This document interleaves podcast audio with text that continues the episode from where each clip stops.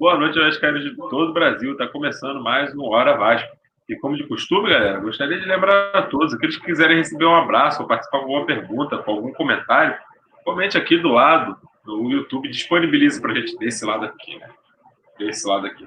O YouTube disponibiliza para a gente a ferramenta de comentários, o chat. Então você pode participar à vontade com a gente e mandar sua sugestão, sua opinião, sua, sua reclamação. Pode cornetar a gente aí também, como alguns amigos fazem, mas são nossos amigos. Então fiquem à vontade e participe comigo. É, viemos mais uma derrota e viemos de uma eleição conturbada. Então a gente provavelmente vai falar de poucos assuntos, mas assuntos importantes. O Vasco entrou na zona de rebaixamento e mais um jogo apático do ataque e depois a gente fala do que é mais importante para a semana do Vasco, eu acredito que seja mais importante, que é a definição ou a indefinição do nosso novo presidente do de Regatas Vasco da Gama. Então, começar, claro, com a Bia, sempre Beatriz Fonseca, nossa amiga. O Cadu está aqui também com a gente essa semana e o Renato também está aqui com a gente. E eu, claro, Igor, aqui com vocês também. Vamos participar e comentar esses fatos que aconteceram na semana do Vasco. É, lembro a todos vocês também que gostam de podcast preferem até é, ter acesso ao conteúdo via podcast do que aqui no YouTube, o Renato, a partir do, do momento que acaba o programa, ele vai lá e faz esse trabalho de upar o programa no, nas plataformas, que principais plataformas. Spotify, Deezer são um exemplo delas, são as mais badaladas, e aqui o pessoal mais tem mais. Cara, se você procurar na sua, pode ter também, porque o Renato já mandou uma lista, não dá nem para decorar, uma lista gigante de, de de plataformas que o, o Hora Vasco está disponível. Então, só jogar lá Hora Vasco que você vai saber. Boa noite. O primeiro boa noite aqui é da Giovana, minha namorada. Um beijo, meu amor. Boa noite para você também. E do João Paulo também. Boa noite para você, meu amigo. Vamos começar o Bia, derrota 1 a 0 E quando a fase é ruim, né, Bia, a, o azar até prevalece. Nosso goleiro, que tem se mostrado um pegador de pênalti, mais uma vez teve sucesso na, durante a cobrança, mas a bola bate no joelho dele, sobra um pouco à frente e é gol do Luiz Adriano. É, comenta aí esse jogo para gente. Boa noite para o Marcos Lacerda, para o Rodrigo e para o Eliseu Silva também. Boa noite, Igor. Boa noite, Cadu. Boa noite, Renato. Boa noite a todo mundo que está assistindo agora, a gente, que vai assistir depois. É, eu acho que ontem o Vasco não mereceu a derrota. Tudo bem que o time não jogou bem, como vem fazendo desde o jogo contra o Botafogo, o jogo do Campeonato Brasileiro. É, mas, enfim, eu acho que não merecia. Foi um pênalti muito bobo do Neto Borges, porque além dele tinham, se eu não me engano, mais dois ou três jogadores do Vasco. Acho que o Lucas Lima não ia muito longe é, é, com aquela bola, mas, enfim, é, o Vasco mostrou, claro, que, que, que não queria se expor, né, ficar ali na defesa, enfim, o Palmeiras teve mais, mais posse de bola, mas não conseguiu fazer o gol, né? Assim, eu, pelo menos, até comentei isso com vocês durante o jogo, eu estava até bem tranquila em relação ao jogo, um pouco irritada, porque a bola não chegava no cano, e, e, quando chegou ele não soube aproveitar. Mas, assim, eu não vi grandes sustos, né? Tanto é que o gol foi de pênalti. É, é, o problema é esse, o problema é que a bola não está chegando no cano e ontem, as duas vezes que chegou, ele não soube aproveitar, talvez porque esteja fora de forma, né? Já que ficou aí, sei lá, quatro ou cinco rodadas, jogos fora, e, e, e é difícil. Né? O primeiro tempo, por exemplo, a gente chegou a comentar que deu sono. O, o, o, eu vi o jogo na, na Globo, num dado momento parecia conversa de comadre entre o Kleber Machado e, e os comentaristas, né? Agora, eu acho que o Ricardo não está sabendo mexer no time durante a partida.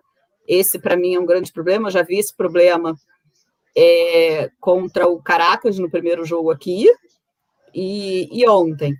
É, então, acho que isso está sendo muito. E aí acaba prejudicando o time. Né? Tudo bem, o Benítez não, não aguenta, Ontem, talvez o Cano não tivesse aguentado também, porque estava voltando. Agora, é, eu acho que ele tem que rever as substituições. E eu vou falar uma coisa para vocês: o Vasco não vai cair. A gente vai sofrer. Talvez seja igual a 2018. Deus me livre, eu não quero isso, óbvio. mas a gente não vai cair, não, porque o Vasco não tem time para cair. E eu estou é, gostando dessa formação com três zagueiros, tá? E por incrível que pareça, apesar do pênalti que ele fez ontem, vejam a frase que eu vou dizer. O Neto Borges é menos pior que o Henrique. Então eu acho que melhorou um pouco ali nas laterais também. Porque o Léo Matos é infinitamente melhor que o Pikachu e que o Caio. E eu acho o Neto Borges menos pior que o Henrique. Ele pelo menos está conseguindo acertar os cruzamentos. E sim, Mazinho, Deus vai me ouvir. Porque eu, eu passei mal de saúde no jogo contra o Caracas. Eu acabei o jogo, mas ontem nem tanto. Mas assim, eu acho que a gente não cai, porque o jogo do Vasco, falei isso ontem lá no grupo, o jogo do Vasco não é contra o Palmeiras, o jogo do Vasco é contra o esporte, o Bragantino, uh, o Curitiba, é desses times que a gente tem que tirar ponto, é nesses, nesses times que a gente tem que fazer ponto. Não dá, a gente até estava conseguindo fazer um ponto, assim, é, é absurdo o que eu estou falando, né? Comemorar um ponto em casa contra o Palmeiras, mas, cara, a gente tem que ser realista. O time deles é muito mais técnico que o nosso. Então, qualquer um ponto está valendo. E a gente tem que fazer. A gente ainda tem 20 jogos, né? Apesar de a gente já estar no segundo turno, a gente ainda tem 20 jogos a gente tem que fazer 26 pontos em 60 que vamos disputar. Eu acho que dá.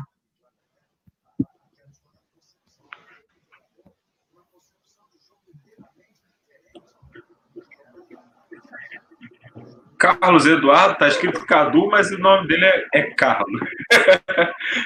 é, é, com C, não é com K. Então, Cadu, fala pra gente aí, sua vez aí, de falar gente sobre o jogo Palmeiras.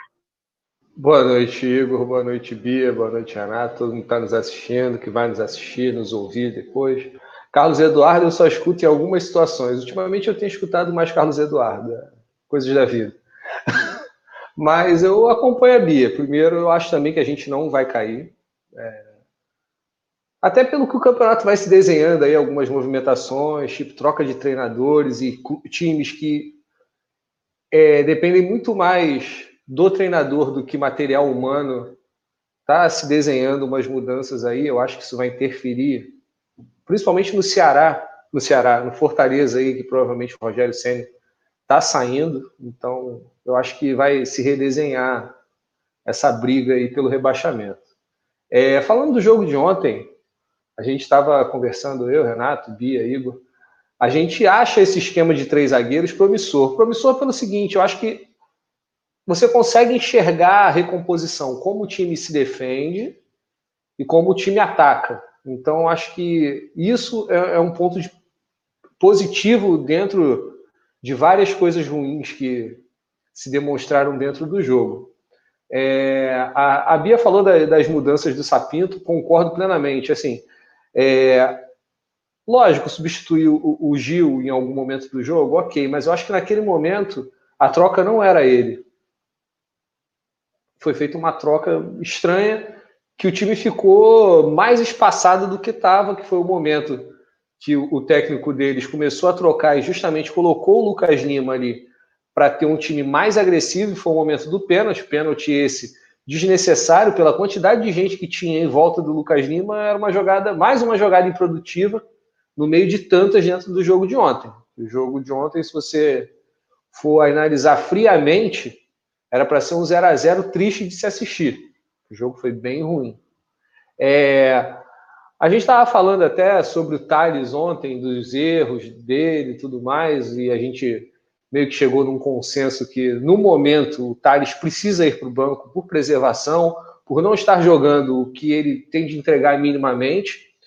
Mas se você for olhar no meio de, desse, de tudo ruim, ele parece que encontrou aonde ele deve jogar. Ele não fica mais isolado numa ponta ou esperando um lateral encostar para ele poder ter continuidade nas jogadas. Pelo menos isso é algo de valoroso no meio disso tudo ruim. É, a troca do Benítez pelo Carlinhos ontem, é, eu até agora não entendi o porquê. Ah, falta de condicionamento físico, ok, pode até ser, mas ainda assim eu não acredito que tenha sido, não.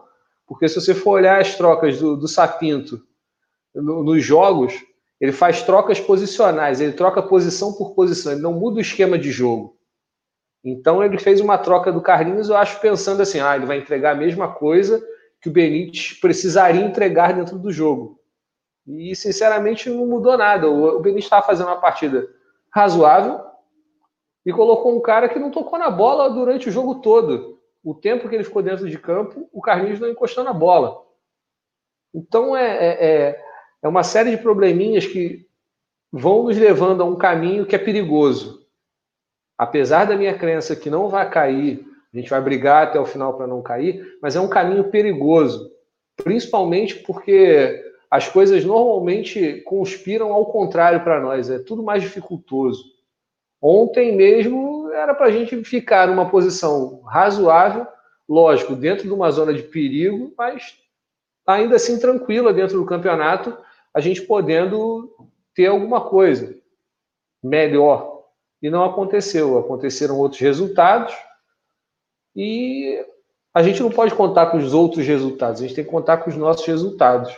Eu acho que a hora de mostrar a diferença, até algo que a gente estava conversando um pouco antes do programa entrar no ar, eu estava vendo Cruzeiro e Guarani, Renato estava vendo também.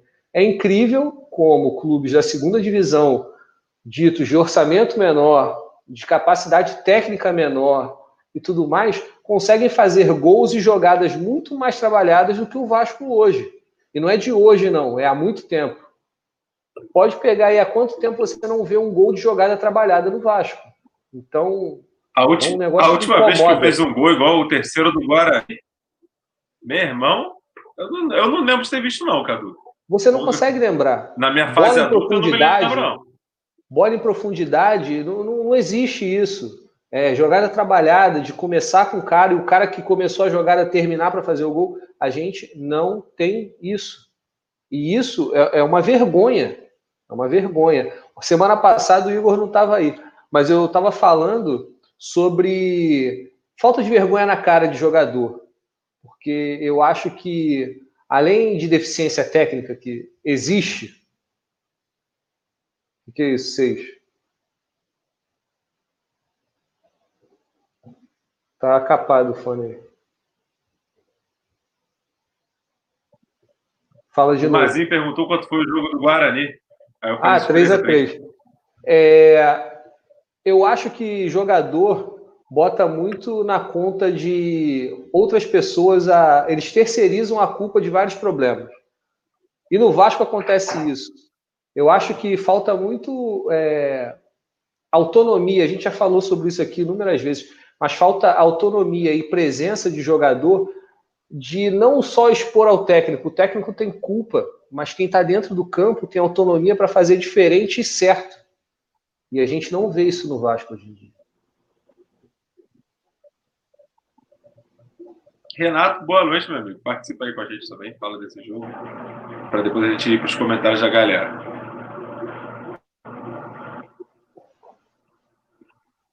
É, boa noite, Igor. Boa noite, Bia. Boa noite, Cadu. Saudações vascaínas. Pois é, é, eu já perdi as contas de quantos Vasco e Palmeiras nojentos de ruim eu já assisti. É, ontem foi mais um desses. Eu já, já, vi torcedor dormir em arquibancada no meio do jogo, já vi criança dormindo, enfim. É, não sei por quê que acontece em torno desse jogo que protagonizou, protagonizou a virada do século em 2000, mas só, só tenho visto jogos ruins entre Vasco e Palmeiras, é impressionante. Enfim, é, tirando a parte da história de lado, a gente vai para o recente, né, para analisar em si o jogo de ontem e a realidade que a gente está vivendo. É, pegando um pouquinho de tudo que vocês falaram aí, um pouco que a gente falou, a gente conversou no grupo lá e, e antes também de entrar no ar, é, eu escolhi a palavra promissor para falar do sistema de três zagueiros do Vasco por um motivo muito simples.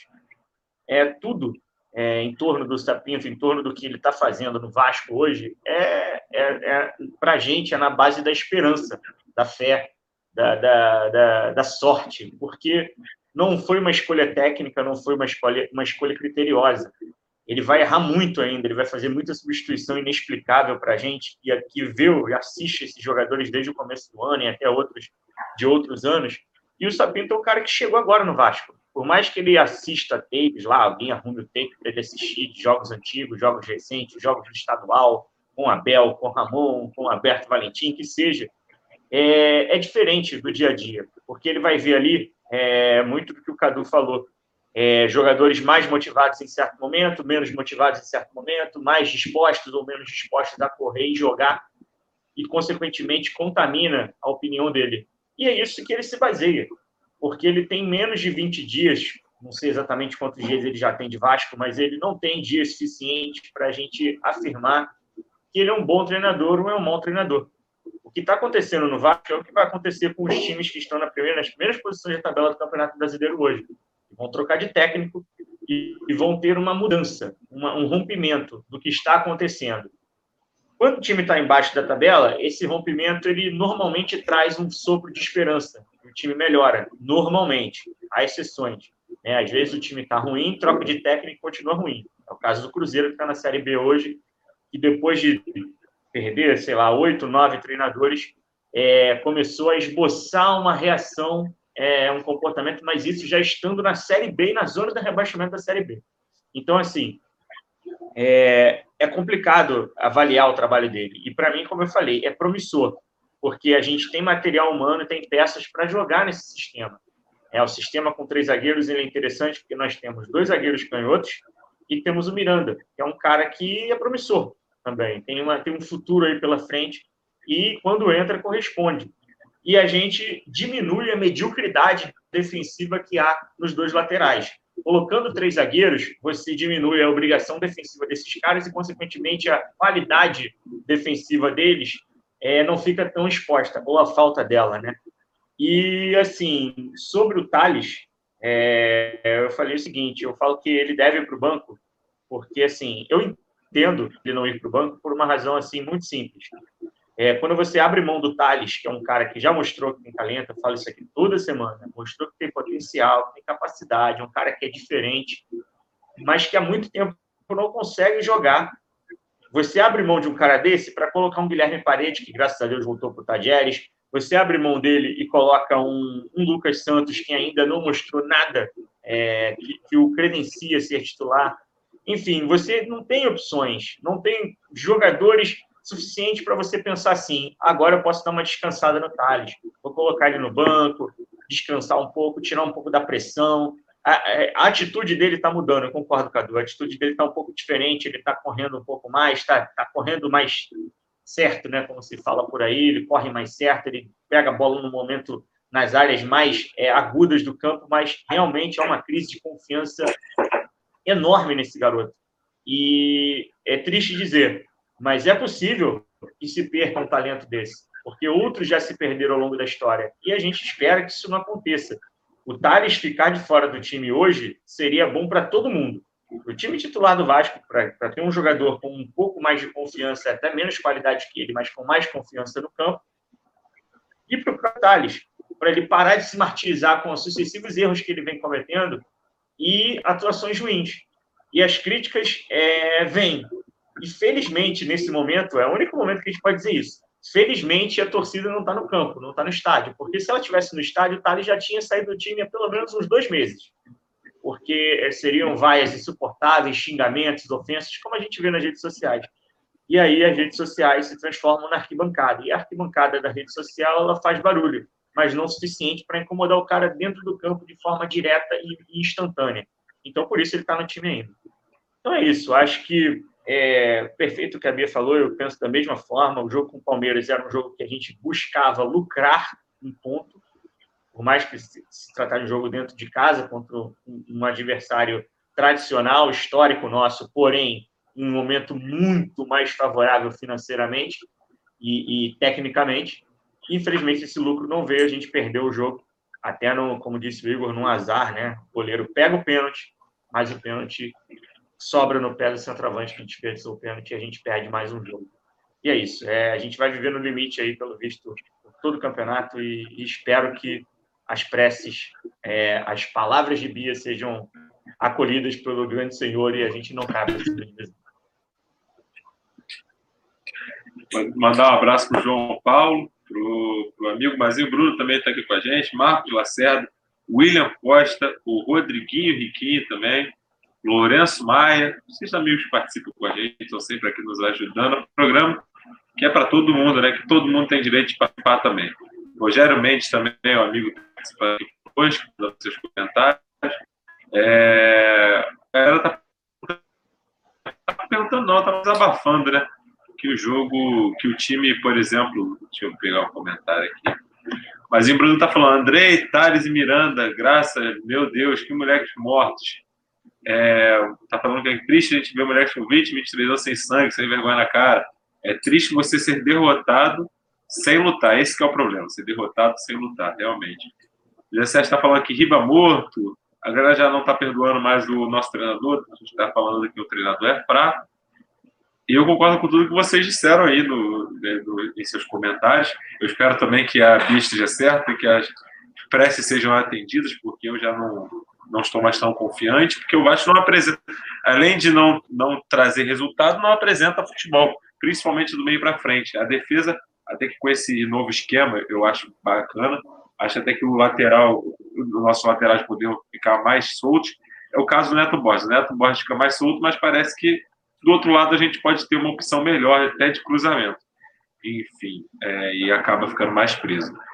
E do meio para frente, cara, tenho tido críticas constantes ao Andrei, que é um jogador que eu gosto, que eu defendo, mas o Andrei às vezes erra muitos passes ali na frente, segura muita bola na hora que não é para segurar, acaba perdendo bolas que comprometem, que levam perigo, que podem acabar resultando em gol.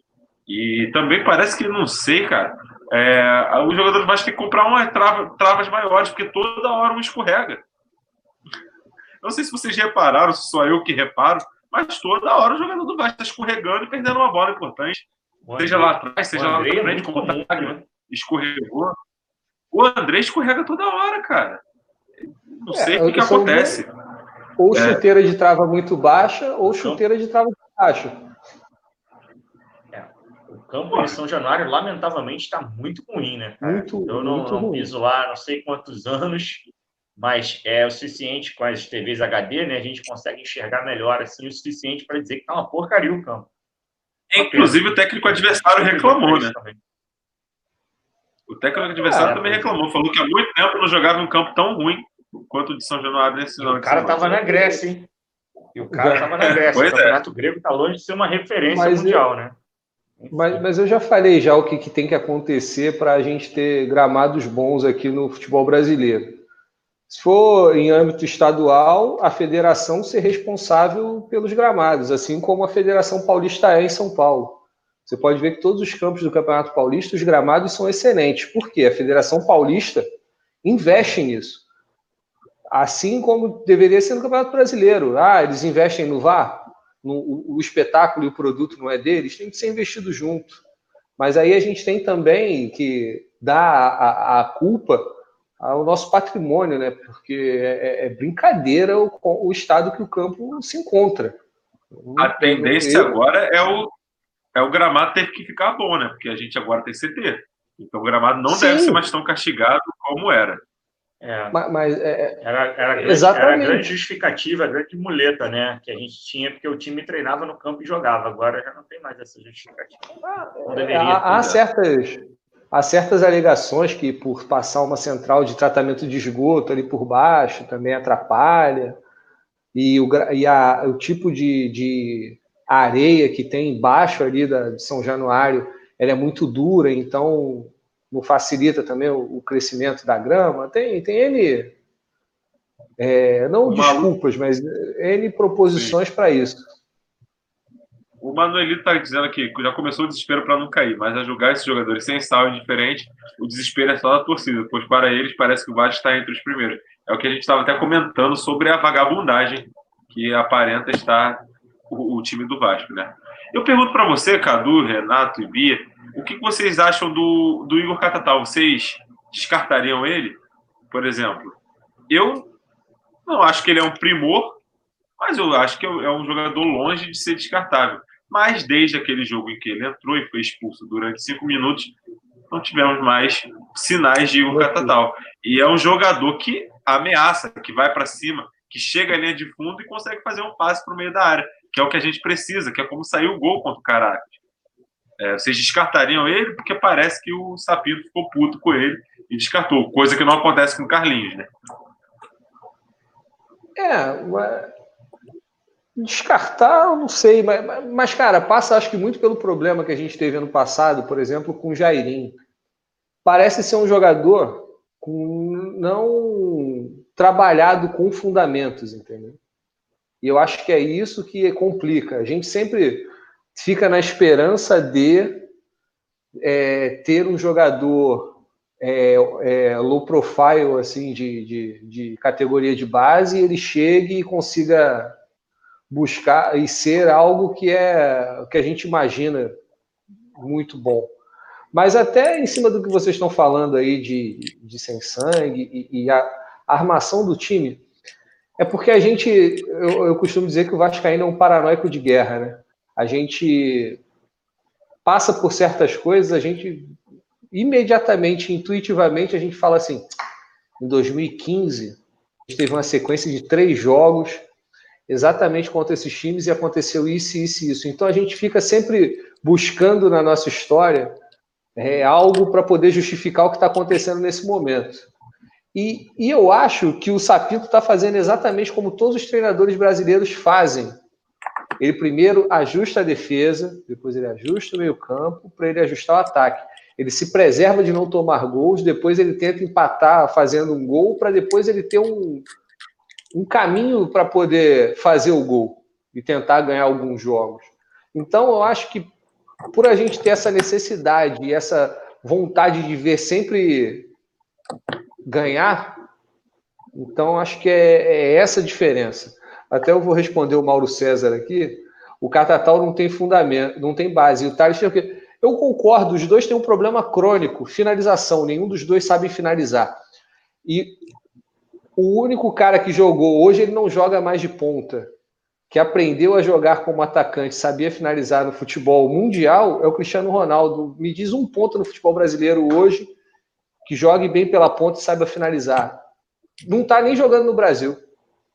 É, é, é, é um problema. A, a, gente fala aqui do 4-4-2, dessas coisas, porque é até chover no molhado, mas a gente tenta repetir, lógico, o 4-3-3 é uma invenção do futebol brasileiro, esse jogo com pontas, mas ele ficou mais é, usado na Europa e voltou para o Brasil como algo inovador, que não é inovador,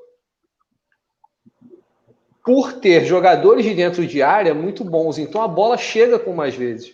E a gente não tem isso aqui. A gente joga, a maioria dos times de futebol brasileiro jogam com centroavante com dois caras nas pontas e a bola não é. Não, a, causa dos gols dos caras não são pelas pontas. Então, eu acho que. E, e, problema de finalização é problema de base, gente. Não adianta dizer, ah, porque o Catatal, o Thales não tem o Catatal também não tem. Os dois não têm porque é um problema crônico do futebol brasileiro, não é um problema individual, apenas de um ou outro jogador. O futebol brasileiro não trabalha fundamento. O futebol brasileiro trabalha a imprevisibilidade. A gente sempre confia numa jogada individual para acontecer um, algo treinado posteriormente. A gente não treina para ver um, uma jogada trabalhada. Olha, a gente vai trabalhar com 10 toques na bola para a bola terminar dentro da área e o cara ter condição de fazer gol. Não, a gente sempre tem, a gente sempre trabalha e vê jogo contando com o talento do cara de chegar e olha, vai fazer uma jogada individual aqui, vai botar no pé do cara e o cara só vai completar. E, infelizmente, futebol não é só isso, futebol é trabalho. E eu acho que base em geral e profissional são muito mal trabalhados em fundamentos. É, Para mim, o problema é esse. Não é porque um não sabe finalizar e o outro sabe, não. É, é mal gerido.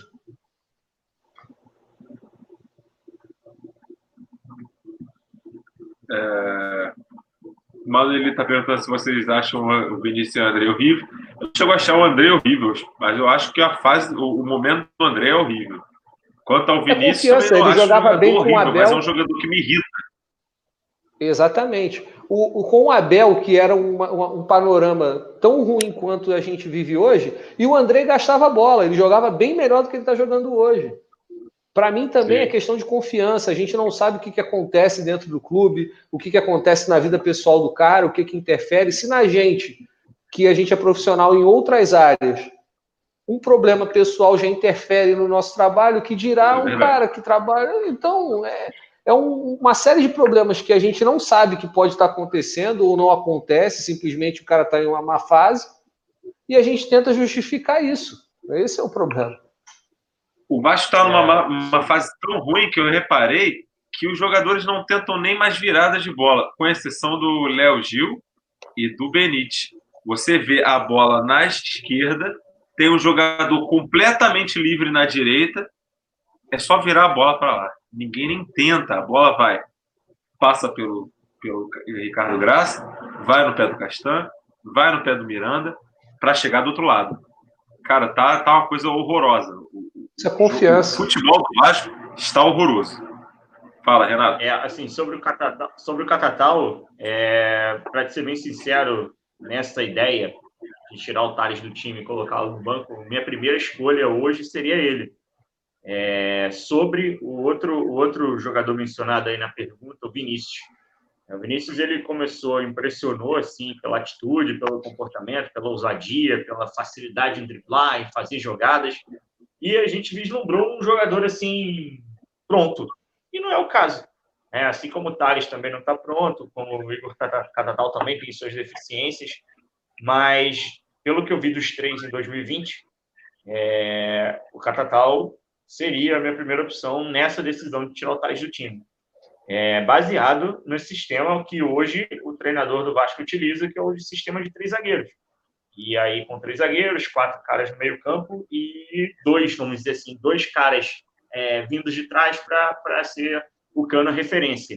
E o Benítez sendo talvez o um, né, e jogando atrás de dois atacantes, ou sendo um dois, dois meias, um pela direita e um pela esquerda, né, que o tal Carlinhos faz a função, né, e o Thales pela esquerda e o Cano lá na frente. E sobre o que o Igor, sobre o que o Cadu falou, sobre a base, eu completo pelo seguinte, eu concordo com ele, acho sim que a base no Brasil é muito mal gerida, hoje a gente produz jogadores brasileiros na Europa. Jogadores vão para a Europa fazer a sua categoria de base, virar profissionais lá e se tornam atletas completos e europeus, muitas vezes.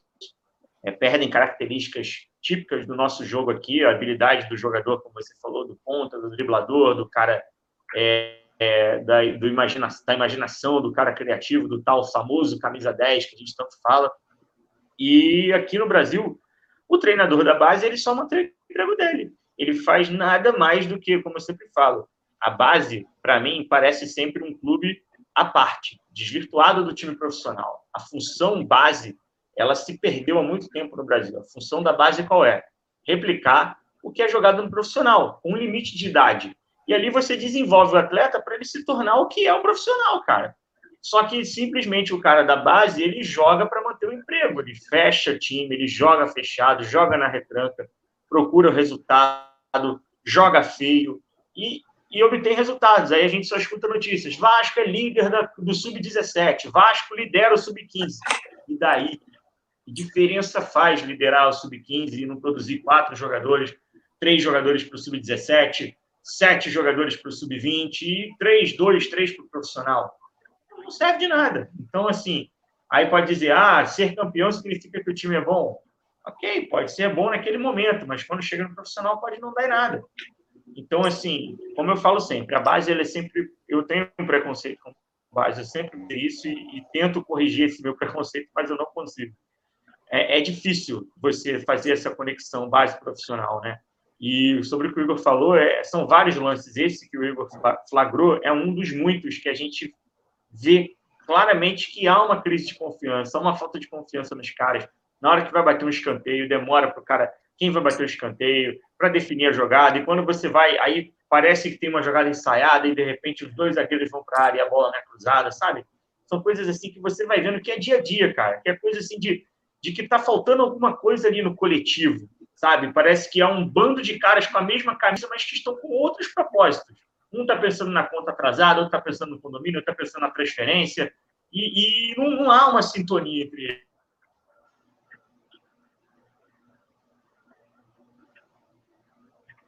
E aí, cara, aí, quem padece eu acho, é a gente. Eu acho, eu acho que o Catatal tem vaga nesse time. Acho que ele está sendo mal aproveitado. É, e acho que assim, os meninos da base, eles estão com uma, uma carga, digamos assim, que foi o que a gente discutiu aqui no, no programa passado, né? Eles não. Eles já entram como se fossem a solução. Não dá para meninos de 17, 18, 19, 20 anos serem solução para nada, entendeu? Eles não têm nem cabeça direito para isso. Sabe? E, e e pelo visto não não está dando certo no Vasco, assim, falando o emocional. Né? Eu, eu aqui sou uma das grandes defensoras do Thales, sempre fui, mas eu acho que realmente ele está precisando de uma sacolejada, sabe? É, ele está precisando de alguém chegar e falar, ó, porque assim, ele, ele não está jogando mal, tá? Vocês vão, podem até criticar o que eu vou falar aqui. Ele não está jogando mal ele está errando é, no, no, no, no, final das jogadas, não necessariamente para o gol, né? É porque me fugiu a palavra, é nas decisões. Ele está errando nas decisões. Então, então é isso, assim, mas eu acho que ele não está jogando mal, não. Mas eu acho que, de fato, ele merecia uma sacolejada. Um de vocês, eu não lembro qual foi, citou até um, um, um ex-jogador lá do, do nosso rival, que aconteceu isso com ele quando ele subiu, ele foi para o banco, e, ah, fica, e aí ficou lá quietinho um tempo. Fica, fica à vontade para falar. Foi o Juan no Flamengo e foi justamente contra o Vasco que é. ele se queimou. Ele fez um jogo desastroso, a torcida do Flamengo queria matar ele, ele foi e voltou, cara, os degraus, desceu os degraus, fez o que tinha que fazer lá na base e virou o jogador que virou, né? É isso, porque é assim, às vezes, exato, às vezes, sabe, assim, enquanto nós não, não, ouviram isso, às vezes é melhor você dar um passo para trás agora, para daqui a pouco você dar três, quatro, cinco para frente. Então, talvez esse possa ser o momento do Thales, sabe? Talvez a gente possa estar precisando de um jogador que tenha decisões uh, mais certas, porque antes eu falava, ah, ele está voltando muito por causa do Henrique, porque ele está cobrando o Henrique. Isso não está mais acontecendo. Ele já está mais centralizado, mas mesmo assim, sei lá, então tudo bem, pode ser que ele tenha desacostumado a jogar ali na, na, na, posição, por acaso é a posição que ele mais gosta. Eu até vi um certo progresso nele, mas eu acho que está faltando uma tomada de decisão melhor, sabe? E, e aí talvez ele precise assistir a a um quem sabe ele não precisa assistir a um jogo do banco para ver jogadores mais experientes fazendo, para de repente aprender. E quando eu falo de jogadores mais experientes, não necessariamente do Vasco, pode ser até um jogador mais experiente do adversário. O que importa é sentar ali e assistir com qualidade. A nossa, a nossa atual situação, é, o problema foi até o que. Vem, vem... Pode falar, completo. É, vem do banco também mais descansado e pega os zagueiros mais cansados, né? É, é isso também. É isso também. É, é um, pode ser um trunfo. Né? Sim. E, e, eu acho que o maior problema do Vasco hoje é assim: ah, a gente vai falar aqui ah, por mim tira o Neto Borges, o Andrei, o Miranda, o Castan, qualquer. Mas vai colocar quem? Quem vai entrar ali e fazer menos pior, vamos dizer assim, do que está se fazendo quem está em campo? Não tem. A gente não tem peça. Então, eu acho que o, o problema para mim é mais, mais profundo. É assim: os caras serem cobrados por quem é de direito, antigamente, o problema, um tempo atrás, era cumprimento de, de, de palavra. Ah, prometeu que ia pagar os salários, olha, está acontecendo isso. Hoje, está se pagando, segundo foi noticiado na última sexta-feira, estão todos com salários em dia. Alguém tem que cobrar. Foi o que eu falei na semana passada. A gente tem um capitão que adora falar quando está acontecendo tudo do jeito que tem que ser. Quando não, é silêncio, não quer dar entrevista, é, acha que está sendo muito exposto. E eles têm que ser expostos pela situação que eles vivem. Cobrados por quem é de direito. Ah, quem tem que cobrar é o, é o gerente de futebol, é o vice-presidente de futebol. É quem que tem que cobrar. Se tem que cobrar, chega lá, olha só, gente. Ah, vamos falar o português, claro, que eu, foi o que eu falei também anteriormente. Eu duvido que alguém chegue e fale no início do ano para um elenco fale assim: ó, a nossa briga esse ano é para a gente ficar em nono lugar no campeonato.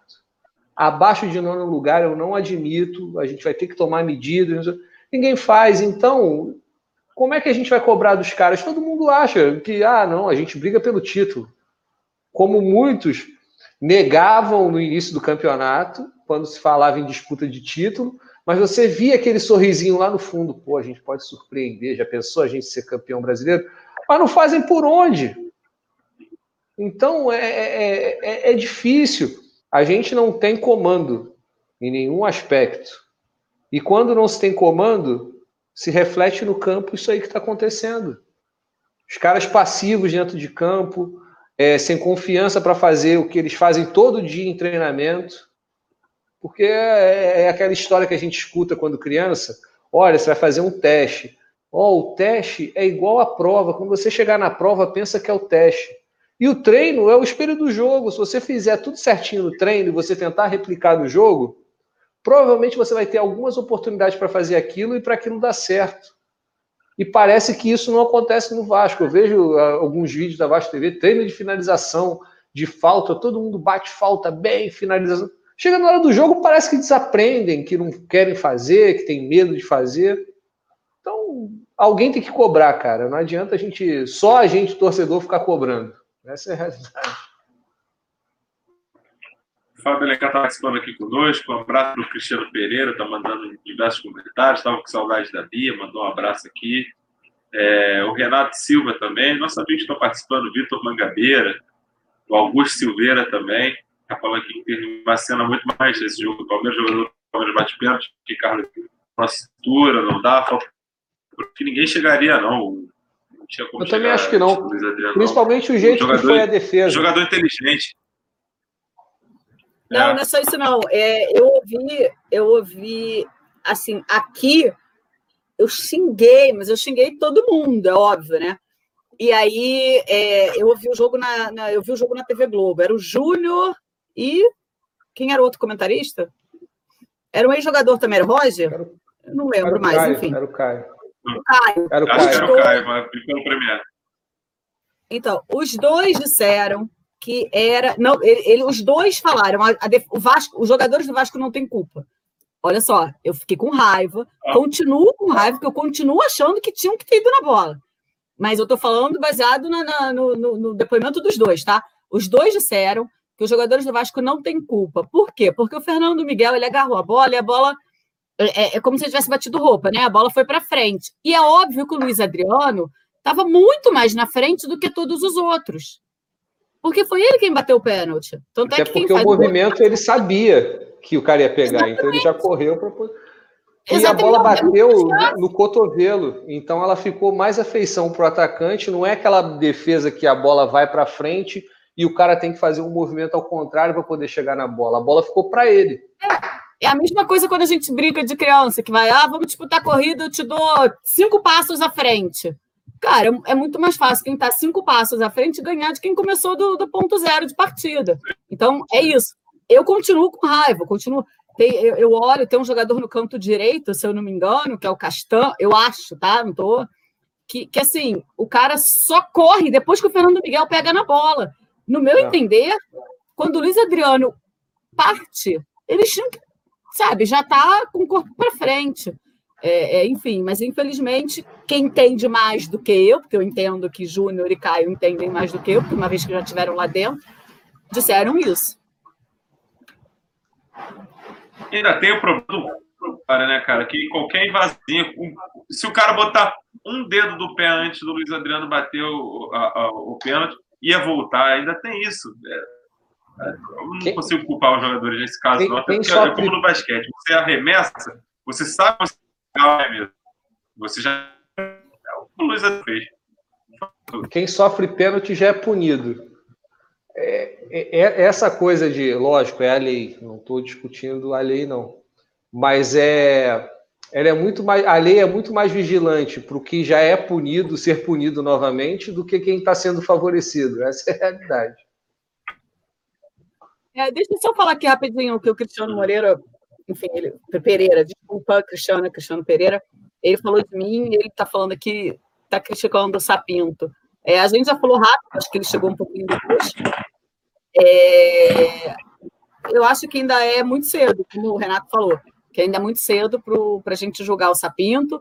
Lembrando que o Jesus, quando chegou no Flamengo ano passado, ele chegou eliminado da, da, da, do Atlético, pelo Atlético Paranaense na Copa do Brasil, logo depois levou uma goleada do Bahia. E olha, vamos comparar os elencos, né? Assim, coisas que não são comparáveis. Então, assim, eu acho que ele está tentando, e vamos combinar, gente, que assim, nem o Guardiola talvez desse jeito, sabe? Porque é o que a gente tem ali. Entendeu? Ele está tentando descobrir, ele ainda não tem um mês, eu acho. Ele está tentando descobrir é, é, o melhor jeito do time jogar, as melhores peças. A crítica que eu tenho a ele é nas substituições. Mas eu acho que a gente não pode dizer assim, ah, tem que mandar ele embora. Pelo amor de Deus, não tem que mandar ninguém embora. Porque se a gente mandar ele embora, quem a gente vai contratar? Alberto Valentim. Pelo amor de Deus! Aí, Desejo... aí eu vou mudar a ideia de que a gente não vai cair. Desejo coisas boas. Meu Deus.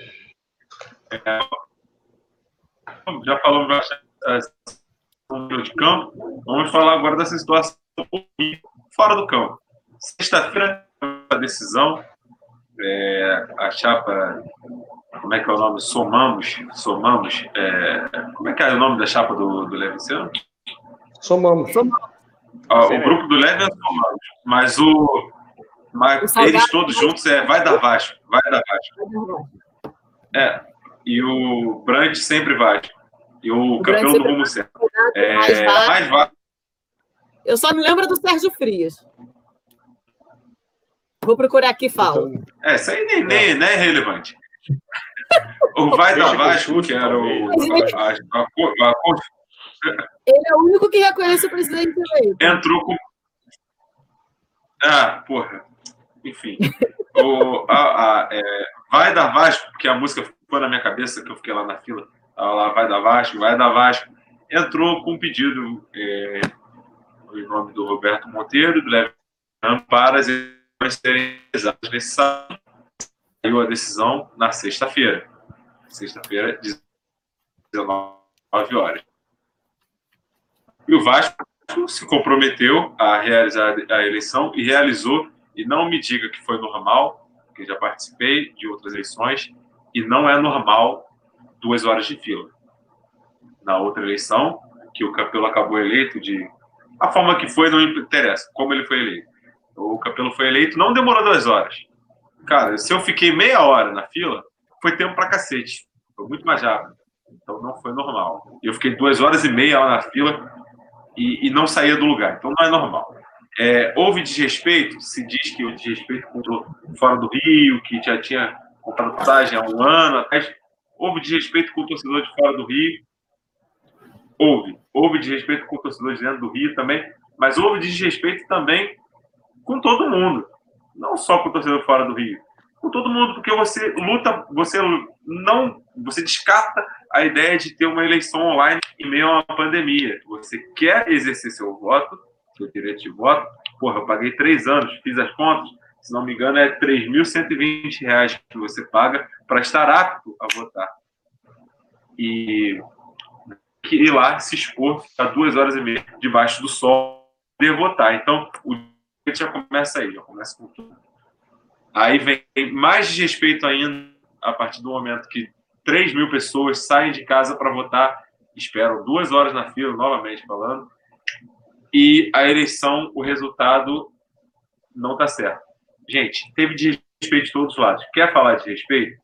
Todos, todos os lados tiveram de respeito.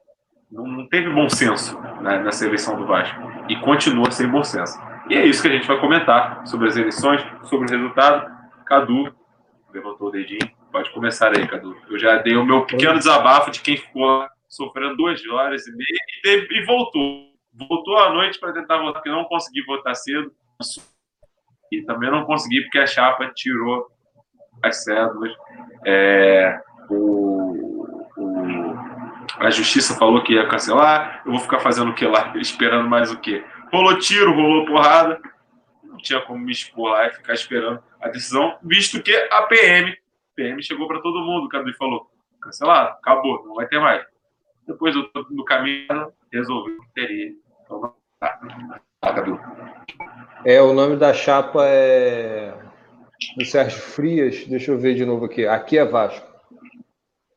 É, foi muito em cima do que o Igor falou. Eu acho que o, falta bom senso. E não falta bom senso desde sábado, ou desde sexta, ou desde quinta. Falta-se bom senso há pelo menos 30 anos. Quem acompanha eleições do Vasco, Bia acompanha por conta do pai dela, e, e a gente, eu pelo menos acompanho há 15, 20 anos aí, por conta de ter mais noção do que. Desde quando eu acompanho a eleição no Vasco? Provavelmente seu pai já deve ter contado. É, provavelmente seu pai o já meu... deve ter contado várias histórias de confusão. O meu pai, ele foi. Ele foi da. Da. Ai, meu Deus, da equipe, enfim, da administração, do Agartino. 1977, por aí. E eu lembro. Isso que é pior. E com certeza tem confusão nos processos eleitorais. Se você fizer um Google aqui sobre confusões em eleições do Vasco, fala, Bia. Eu tenho uma, uma coisa muito nítida assim na minha cabeça. Eu devia ter, sei lá, uns seis, sete anos por aí. Eu, em São Januário, ali em cima dos camarotes, Aí estávamos eu, meu pai, acho que a minha mãe também estava. Eu não lembro quem eram as pessoas. Aí tinha umas pessoas conversando. E de repente começou uma briga. E o meu pai foi para tentar separar. Eu comecei a chorar, achando que ele estivesse brigando, que estivesse batendo nele. Não, coitado, ele estava lá tentando separar. Olha, eu estou falando isso, sei lá, talvez anos 70, 80, por aí. Olha quanto tempo tem. Então, é, para você ver há quanto tempo tem isso. Então, já é uma coisa natural, cotidiana disso. Enquanto isso não for mudado, a gente vai discutir de três em três anos a cada pleito os mesmos problemas. Hoje, pelo menos aí nas últimas cinco eleições, nos últimos 20 anos, eu quero saber qual é a eleição que não foi judicializada. Não existe é porque eu não, eu não vou entrar no mérito do, do direito que as pessoas têm de buscar os direitos delas. Isso aí é, é natural, todo mundo tem direito a isso.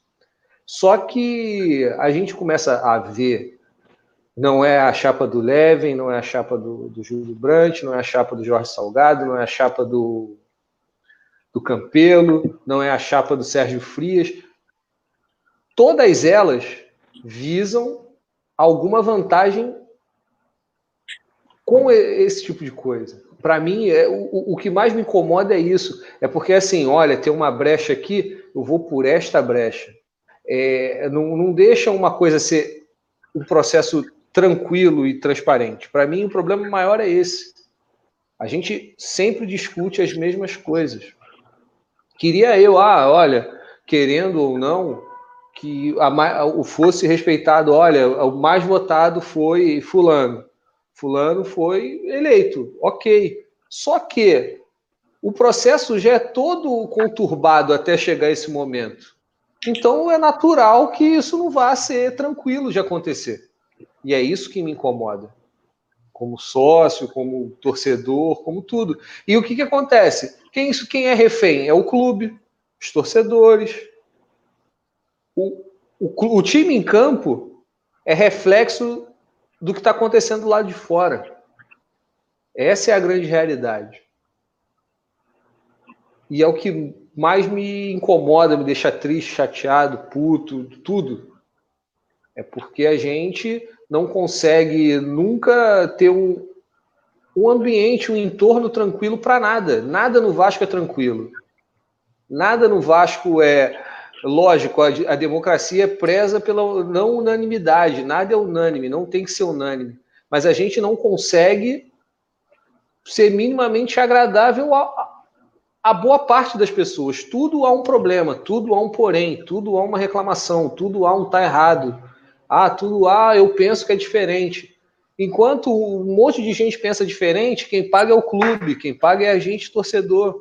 Que há mais de 10 anos, bota 10 anos aí, a gente vive a mesma situação. Briga pelo rebaixamento, salário atrasado, clube dividido, é, problema de administração, problema disso, problema daquilo. A gente só vai sendo para-raio das coisas. Uma hora, as coisas se tornam irreversíveis. E aí, depois não vai adiantar falar, olha, foi fulano que fez isso, ciclano. Não, porque acaba sendo uma culpa pulverizada. Todo mundo vai ter culpa no final. Se continuar a bagunça que está e continua, e provavelmente, se nada mudar, vai permanecer, eu não sei o que vai acontecer daqui a 30 anos, não.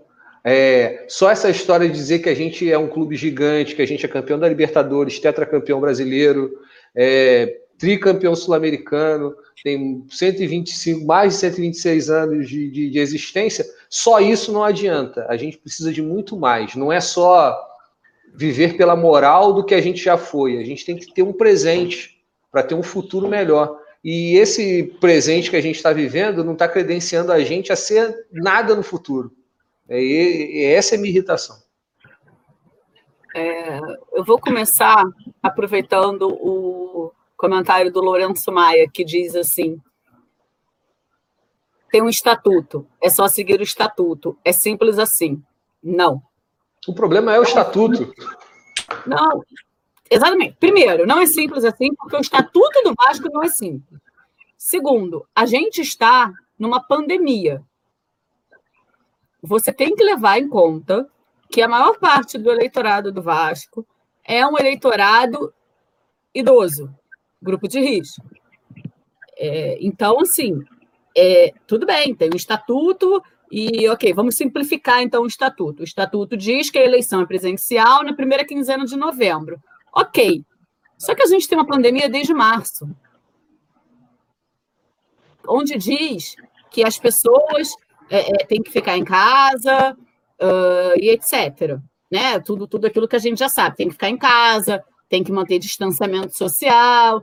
E por mais que a Secretaria Municipal de Saúde tenha dito que, é, que, que era, era, não tinha problema, que era um ambiente saudável, Gente, a Secretaria Municipal de Saúde também liberou as praias, sabe? Eu acho que sim.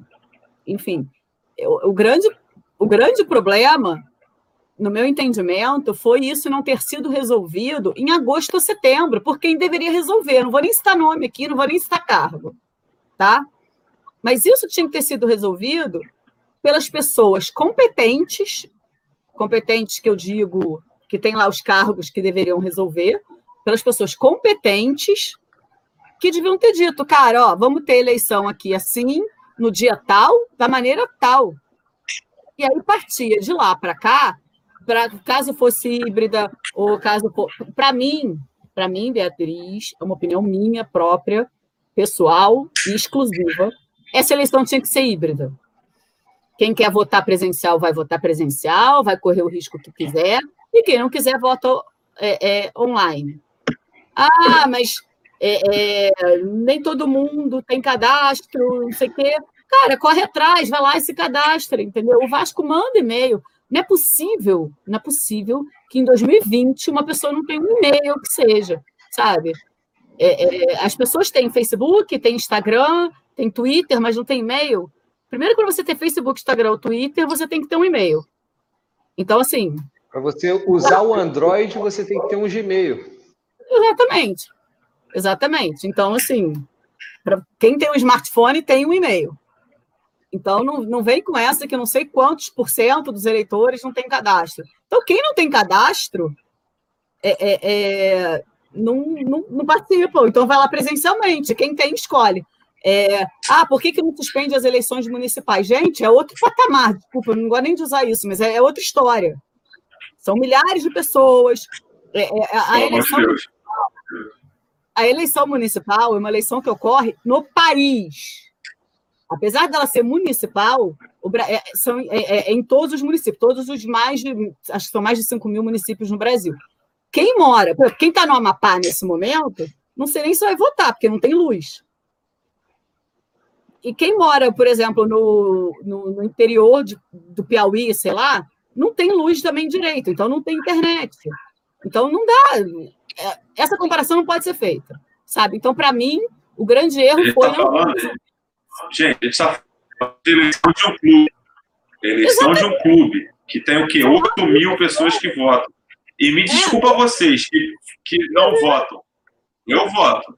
Me desculpa. Eu não voto. Não é para não não tô querendo ser arrogante ou coisa do tipo. Mas porra, a pessoa que não vota chegar e falar que os sócios foram desrespeitados, cara, eu me senti desrespeitado o período inteiro. Mas então, só, Igor, não é porque não deixou de ser. É, mas eu estou criticando B, porque não é porque deixou o, o resultado da subjúdice, ou porque a eleição ser, ou porque a eleição deveria ser. Eu estou me sentindo respeitado o tempo inteiro. Até o que você comentou. É, por que, que não antes do denominador comum uma eleição híbrida? Porque é o bom senso, cara. É, se você não concorda com lista, se a lista tem, tem os seus problemas, e tem mesmo, é verdade que a lista tem, tem mortos lá ativos, tem gente com dois cadastros, tem gente que é, ora foi sócio patrimonial, ora é sócio proprietário. O cara está ativo duas vezes lá. Isso não pode acontecer. O cara teria direito a dois votos. Isso está errado. Isso está. Beleza. Cara, faz uma auditoria, vê a lista, faz uma lista decente para a gente poder ter recurso de votar do jeito que, que se deve votar. Eleição municipal, cara, caguei para eleição municipal. Claro que, porra, eu vou voltar, porque, gente, é o, é o Rio. Mas a gente está falando de Vasco aqui. Então, é eleição municipal nesse momento. Se tem a possibilidade de fazer eleição que possa atender a todos, faz híbrida, cara. Quem quiser votar lá presencialmente, vai. Quem não quiser, vota online. Irmão, porra, não, não, não existe. Eu tô, eu, eu, mas eu não estou tranquilo porque eu não pude votar, cara. Eu queria votar e eu não pude votar. É por isso. Porra, por que, é por que não fez uma coisa mais organizada? Vai, o resultado só, vai ser prevalecido? Vai ser prevalecido sem eu ter votado. Porra, sem eu Não, não sem... vai ser prevalecido, Igor. É não vai ser prevalecido. Cara, ouve o que eu estou falando. Esse resultado não vai ser prevalecido. Eu não estou falando nem contra, nem a favor de nenhum candidato. Mas não tem como esse resultado ser prevalecido. Por quê? Porque foram vários erros. Foi um erro da, a liminar do meio da semana, que é terça ou quarta-feira. Foi um erro a liminar de sexta. Foi um erro a liminar de sábado. E a partir do momento que houve a liminar de sábado, várias pessoas, como o Igor, deixaram de votar. Um, você teve gente que talvez não tenha nem saído de casa porque, enfim, viu a, a, a, suspensão foi, sei lá, duas horas antes. Quem mora relativamente perto de São Januário talvez estivesse esperando esvaziar, porque o Igor falou que a fila estava quilométrica, todo mundo sabia disso. Então, teve gente que talvez nem tenha saído de casa quando viu que a eleição ia ser suspensa, porque acreditou de fato que a eleição ia ser suspensa, porque uma decisão judicial tem que ser cumprida. Do mesmo jeito que a decisão judicial de sexta foi cumprida, de sábado deveria ter sido também. Depois disso, rolou tiro, porrada e bomba, como disse o Igor. Eu, Bia, aliás, eu e acho que qualquer um de vocês que os meninos que estão aqui comigo e quem tá que tem aí, quem está assistindo, você está num lugar lá, parado, quietinho, para exercer o seu direito de voto. De repente começa tiro, porrada e bomba. Você sai correndo e você nunca mais quer voltar lá naquele dia. Aí depois apagam a luz. Aí depois tiram a cédula.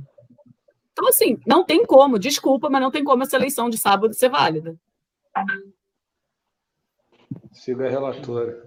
De respeito total de todas as partes, como eu disse.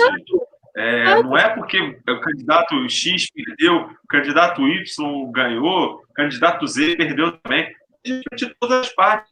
Aí você fala, mim, Jaime, que tem que respeitar o estatuto. Esse estatuto tem, que respeitar o estatuto. Tem que ter reforma do estatuto, mas reformas reformas boas, não reformas que privilegiem, que favoreçam determinadas pessoas, determinados grupos. Tem que ser uma reforma que vise o, o progresso do Vasco. Aí eu concordo. Mas, beleza, tem que tem que estar tá, tá respeitando sim. Pode ser fraudado? Pode ser fraudado sim, em um mês. Mas a pandemia está aí, cara, desde o quê? Desde março, sei lá. Porra, por que, que ninguém propôs? Aí é uma crítica a todos. Não é chegar um mês antes e querer, ah, vamos botar a eleição online. E eu também não sei se foi proposto, porque no Vasco é tudo, tudo às escuras. Pode ser proposto, pode ser negado, dependendo do interesse de cada pessoa que esteja lá dentro. Então, amadorismo, sempre amadorismo no Vasco, a gente está em meio a uma pandemia, o quadro eleitoral do Vasco, o, o pessoal do Vasco, 40%, sei lá quantos por cento, são idosos, não deveriam estar expostos e ficaram expostos. Aglomerão e há tempo pra cacete na fila. Eu estou falando que cacete na fila porque eu estava lá, duas horas e meia, e não saí do lugar. Embora porque passei mal. Voltei, voltei à noite, esperando a expectativa de que a fila estivesse menor.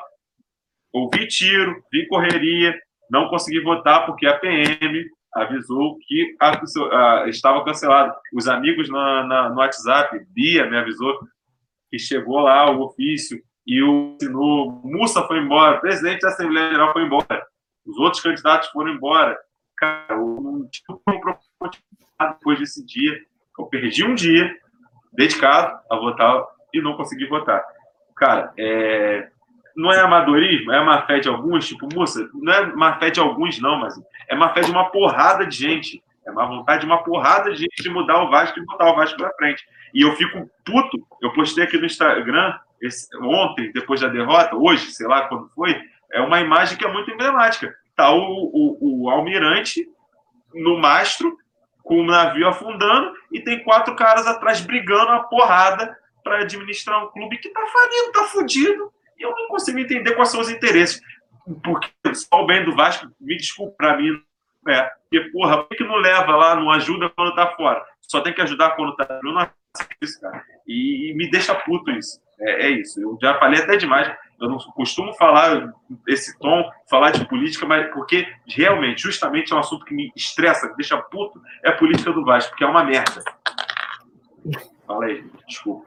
Alguém falou. Só, só um minuto, Cadu, antes de você falar. Alguém falou no. Não, grupo, Renato tem que falar. Sábado, ah, também, é. Alguém falou no grupo no sábado uma, uma que para mim foi a maior sabedoria de tudo isso. Seria tão bom se todos eles unissem esse esforço que eles têm uns contra os outros, eles unissem em favor do Vasco. Porque a última coisa que eles pensam é no Vasco. E assim, Ok, o Mussa está errado, concordo. Mas ele não pode pagar essa conta sozinho, não. Para mim é tudo farinha do mesmo saco.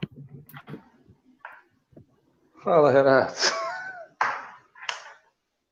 Assim, é, eu não tenho é, metade do envolvimento político, se é que se pode chamar de envolvimento político que vocês têm, mas vocês têm direito a voto, têm autonomia para votar, de comparecer ao pleito. Eu acompanho de longe, eu já tenho que obrigatoriamente acompanhar a política da minha cidade, do meu estado, do meu país, por se tratar de um cidadão brasileiro.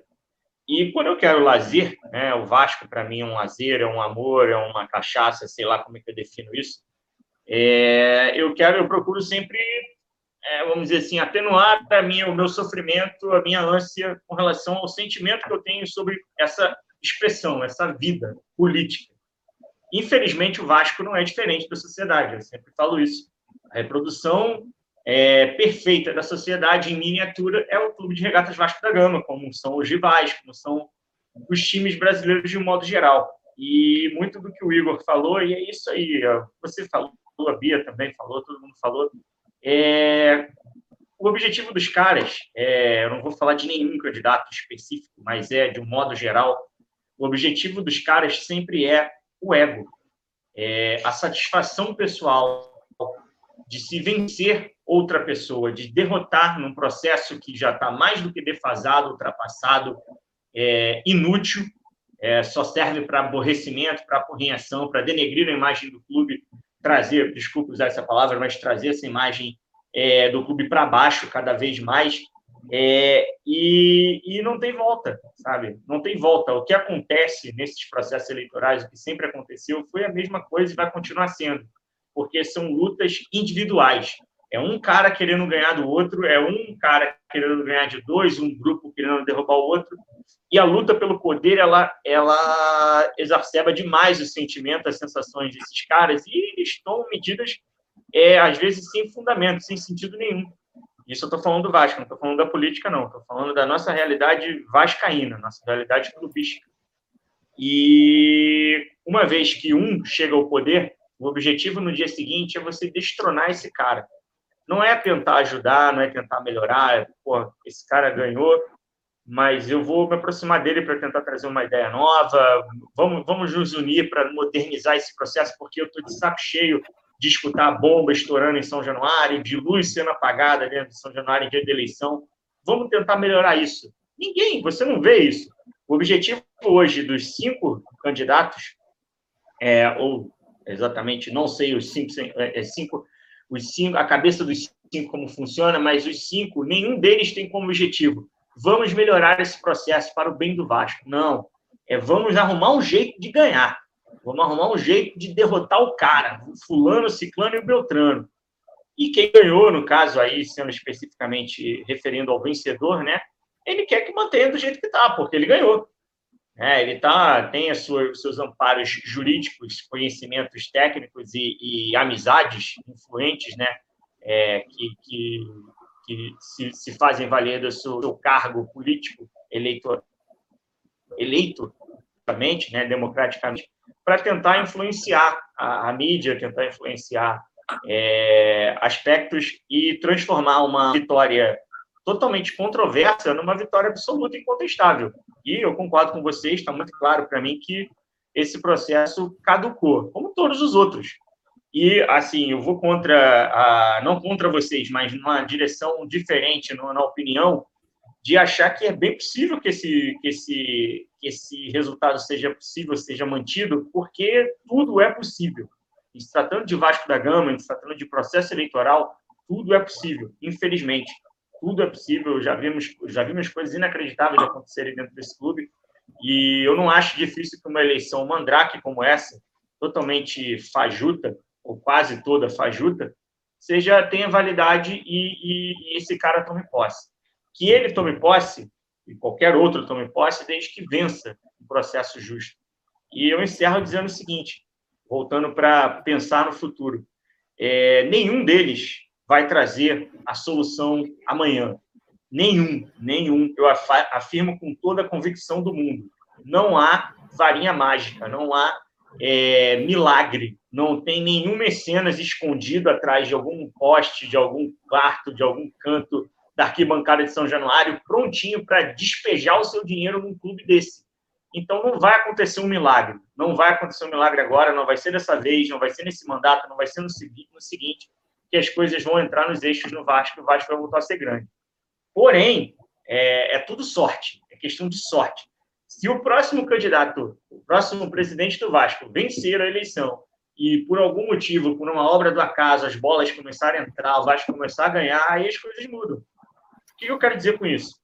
Que está longe de ser é, o, o, principal motivo é, para o cara ser um bom presidente ou um mau presidente no Vasco, a sua capacidade de governar, de gerir o clube, mas sim a sorte do que acontece dentro do campo de futebol, porque o Vasco está é, tá atrelado de novo, aí eu vou, vou, citar outro candidato, que é o atual presidente, Alexandre Campelo, é, só foi possível a candidatura dele, só se tornou algo é, factível pelos bons resultados momentâneos que o Vasco apresentou no Campeonato Brasileiro. E quando os resultados começaram a minguar, ele já estava, vamos dizer assim, inscrito, já estava ali é, fazendo campanha, e olha o resultado. Olha o desempenho ridículo, é, vamos dizer assim, de um cara que é a, a situação.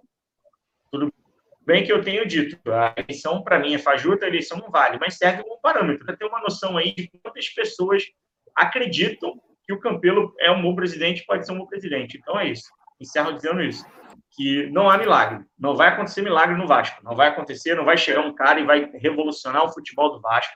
Tomara que eu esteja errado, mas não vai acontecer isso. E é isso, eu encerro dessa forma, tentando diminuir um pouquinho a temperatura, que eu acho que é mais do que justo que ela suba tem que subir mesmo a temperatura, porque é, é ridículo o sócio do Vasco ser tratado da forma como você foi tratado. Só para. Amigos, vocês estão tratando o nosso discurso como. Só um minuto, Cadu. Vocês Pode estão falar. tratando o nosso discurso com o revanchismo que a gente vê nas eleições. Primeiramente, ninguém aqui é de, de chapa nenhuma. Eu não sou, Cadu não é, Bia não é, Renato não é. A gente tem nossas preferências políticas. Temos sim. Mas a gente não é chapa nenhuma, a gente não fez propaganda nenhuma aqui de político nenhum em nenhum momento. E, e não por falta de convite. É, Jaime. E não por falta de convite. Jaime, tá para mim que você disse, 80 bom, não vai para 20%. Eu tô fazendo mal na minha casa. 80% tá bom, 20% está uma merda. O Pedro, não, tá, Pedro, vou aceitar? Não é assim. Tá bom 100%. Tem que estar tá de agrado aos vascaínos, ao que você pensa. Não é porque o tá 80% bom que eu vou concordar. Para mim, esse discurso não vale. E outra coisa, se der leve esse ano, se valer essa eleição, eu vou ficar chateado por não ter podido votar. Ter tentado duas vezes e não ter conseguido votar. Mas, cara, presente do Vasco, vida que segue, novo ano, novo mandato, a gente vai torcer pra cacete para ele ser o melhor presente do mundo. Assim como a gente falou aqui lá atrás, atrás do cabelo. Tem que ser o melhor presente do mundo, o melhor presente da história. Porra, a gente é vascaíno, a gente não é, não é chapa, não. A gente é vascaíno. A gente quer o bem do Vasco. É, as eleições, para mim, não foram bem do Vasco. Não estou falando do resultado. A forma como foi conduzida desde lá adiante, com liminar para não ser nesse sábado e depois com a liminar voltando para ser esse sábado. Para mim, esses dois atos foram errados. O ato de sábado também foi errado. Para mim, está tudo errado isso. Isso tudo está errado. Acho que deveria ter chegado um entendimento há meses atrás, porque a pandemia não é nova. Não está morrendo gente hoje. Não começou a morrer gente mês passado. Para mim, então, tudo isso está errado. E se for leve, eu espero que ele faça um bom mandato. E alguém perguntou aqui, acho que foi o Renato, o Renato, algum amigo Luciano, foi o Luciano Vascaíno que perguntou o que a gente acha do leve. Cara, é, eu espero que não faça loucuras, porque o discurso dele soa como louco. Porque dizer que o Vasco vai ter bilhões disponível, é, o estádio ficou lindo, o projeto do estádio é a coisa mais linda que eu já vi. E olha que eu fiquei puto aqui no dia que saiu a live do Campelo dizendo que ia reformar, os amigos te lembram. Eu não queria reforma porque eu sou conservador quanto a isso, quanto ao estádio. Mas eu tenho que admitir que o estádio do Leve ficou a coisa mais linda do, do, do mundo. Se acontecesse, ok, beleza. É, mas, porra, dizer que vai ter 23 milhões de folha salarial já no primeiro trimestre, para mim é maluquice. Eu espero que essas maluquices não aconteçam, porque quem vai pagar a conta depois, três anos, se ele não se reeleger, se for o caso dele ser eleito, é a gente. A gente que vai continuar sofrendo. Então, porra, 23 milhões, vai ganhar a Libertadores? Pode até ganhar, cara, pode até ter esse dinheiro, mas eu espero que a conta não venha alta depois, lá, atrás, lá, de, lá depois, como está vindo a do Cruzeiro aí, que gastou rios, mundos e fundos e agora está fudido, está mais fudido que a gente. Então, é, cara, é, chapas, candidatos, Brant, Kevin, Campelo, é, Salgado, quem ganhar, eu espero que faça um mandato do cacete. Não tem essa de, porra, vou torcer contra, como o Renato falou que existe na política do Vasco, do cara entrar e começar o inferno na gestão do cara. Não, não quero isso. Eu quero paz na política do Vasco, quero paz no Vasco para o Vasco progredir. Quero reforma do estatuto, quero nomes novos dentro da política do Vasco e nomes que possam ajudar o Vasco.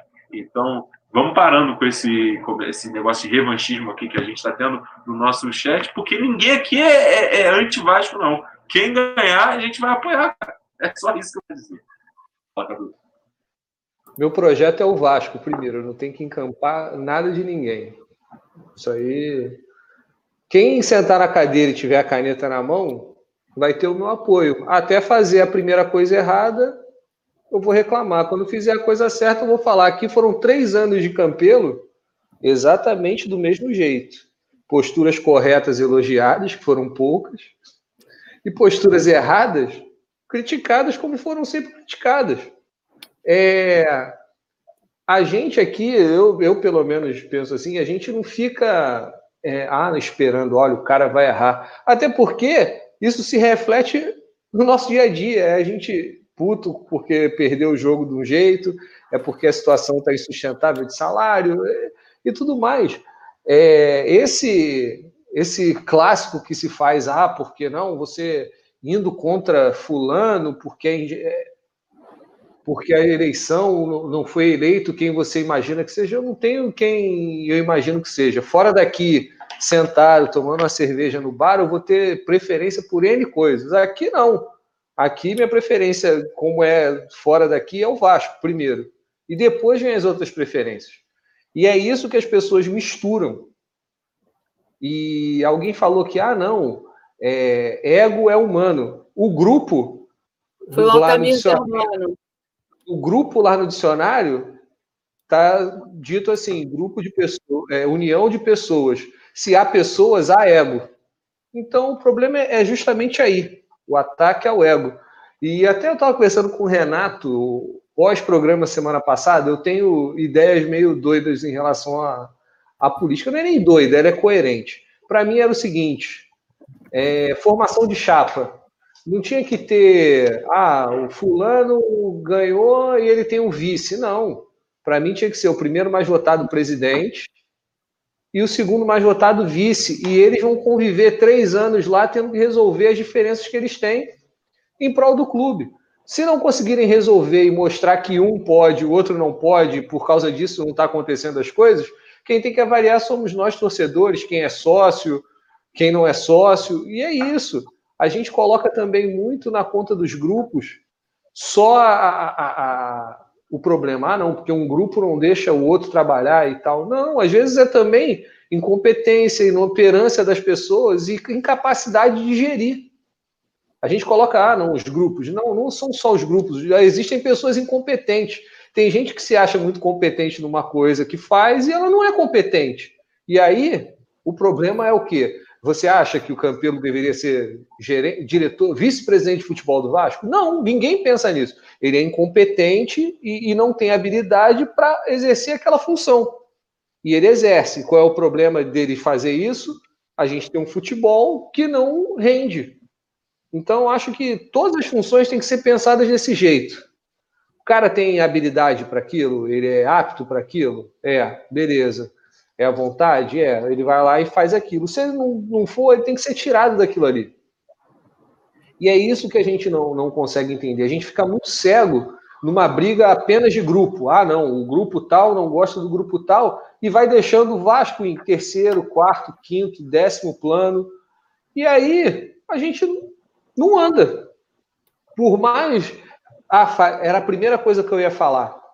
A gente demoniza o Estatuto do Vasco. Eu sou um também que demoniza o Estatuto do Vasco porque eu acho ele arcaico. Mas vale lembrar que 80% dos clubes brasileiros, o estatuto funciona exatamente igual ao Vasco. Hoje o Vasco tem uma diferença. As eleições são diretas. Tem clubes, por exemplo, vou citar o Atlético Mineiro, e depois vou citar o Atlético Paranaense. O Atlético Mineiro é exatamente igual, é exatamente igual ao Vasco, não. São conselheiros que decidem quem vai ser o presidente. Então, os caras não têm que agradar a nós sócios, a nós torcedores. Não, eles têm que agradar os conselheiros. Se eles não agradarem aos conselheiros, eles não se elegem. O Atlético Paranaense é um conselho gestor que o senhor Mauro Celso Petralha é um cara que vai ser, enquanto ele estiver vivo, ele vai ser presidente do Atlético Paranaense. Por quê? Não há possibilidade de novos conselheiros, não há possibilidade de novas pessoas entrarem dentro do clube, e é um clube fechado. Então as pessoas têm que pensar, além da gente olhar para o nosso quintal, que é o que mais interessa, a gente tem que dar uma olhada um 180, um 360 graus, para ver que o nosso gramado pode ser ruim, mas o do outro é pior do que o nosso, mas as coisas andam. Então tem que a gente tem que começar a pensar que não é só o ego que tem que prevalecer, não. É o Vasco que tem que prevalecer.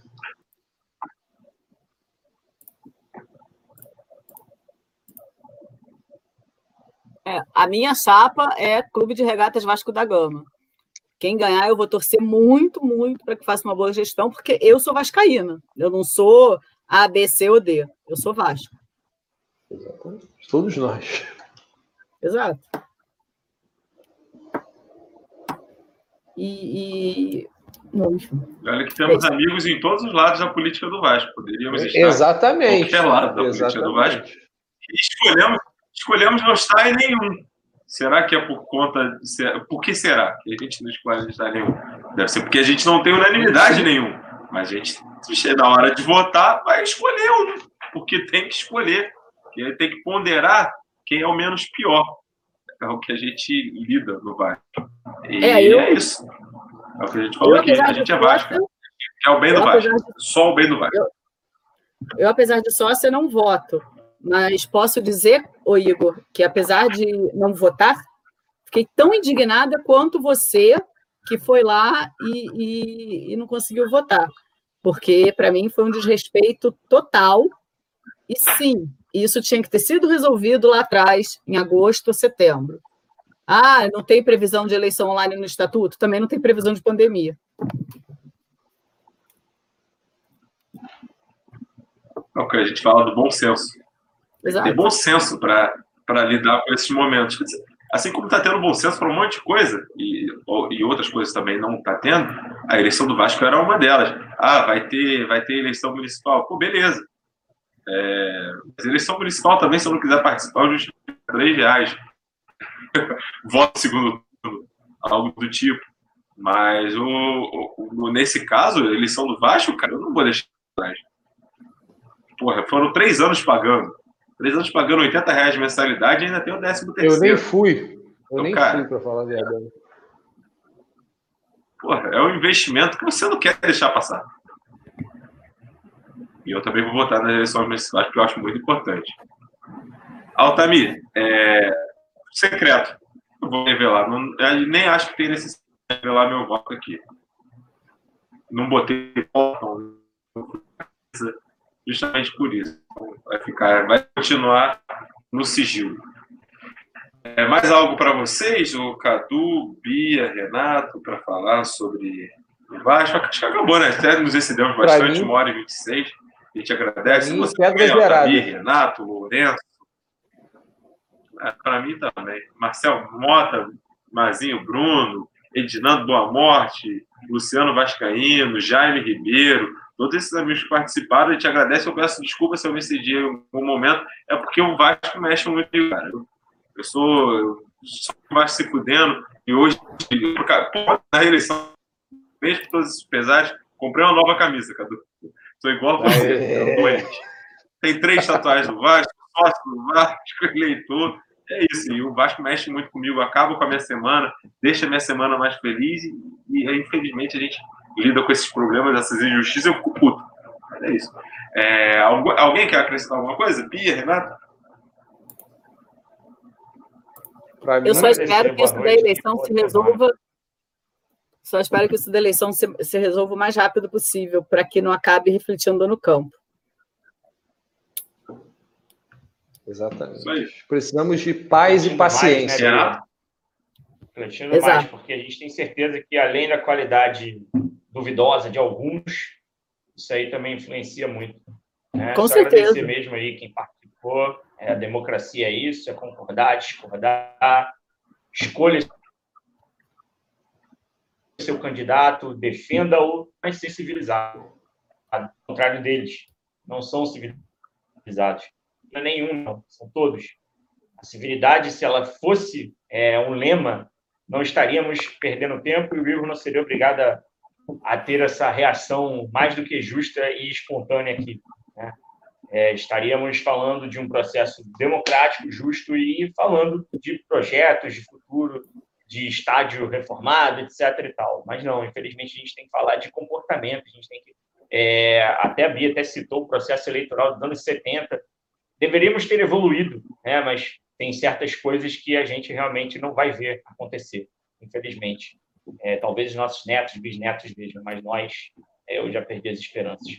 Boa noite, boa semana para todo mundo e é isso. Fala, Cadu. Foi o que eu estava falando antes. A gente precisa de paz, paciência, é... pensar. Pensar no próximo não é a palavra, é pensar no Vasco. As pessoas dizem que pensam no Vasco, mas às vezes você, pelo olhar da pessoa, você não sente isso. E é isso que me irrita e me incomoda. É... Esquecer que, que é candidato A, B, C e D. Você tem que analisar as ideias. Se a ideia for boa, você sente que precisa fazer, dar um voto de confiança a essa pessoa, vote, é legítimo, é seu direito. Mas as pessoas que são votadas, elas têm que pensar em todos os torcedores e no Clube de Regatas Vasco da Gama. Enquanto as pessoas que têm essa possibilidade de ajudar ao Vasco sendo dirigente ou algo assim, deixarem o Vasco em milionésimo plano, isso não vai acontecer, as coisas não vão andar. A bola não entra, o que a gente estava falando lá no início do programa, olha, a gente, porra, a bola não tem jogada trabalhada. Lógico, os jogadores têm os defeitos deles, as deficiências deles. Mas isso é um processo. As coisas vêm acontecendo lá atrás para desembocar no que a gente está vivendo hoje. Então, as pessoas que estão lá, que têm possibilidade de mudar o Vasco, pensem nisso. Pensem que a bola entra por bom trabalho e não por casuísmo, por nada disso, não. É trabalho.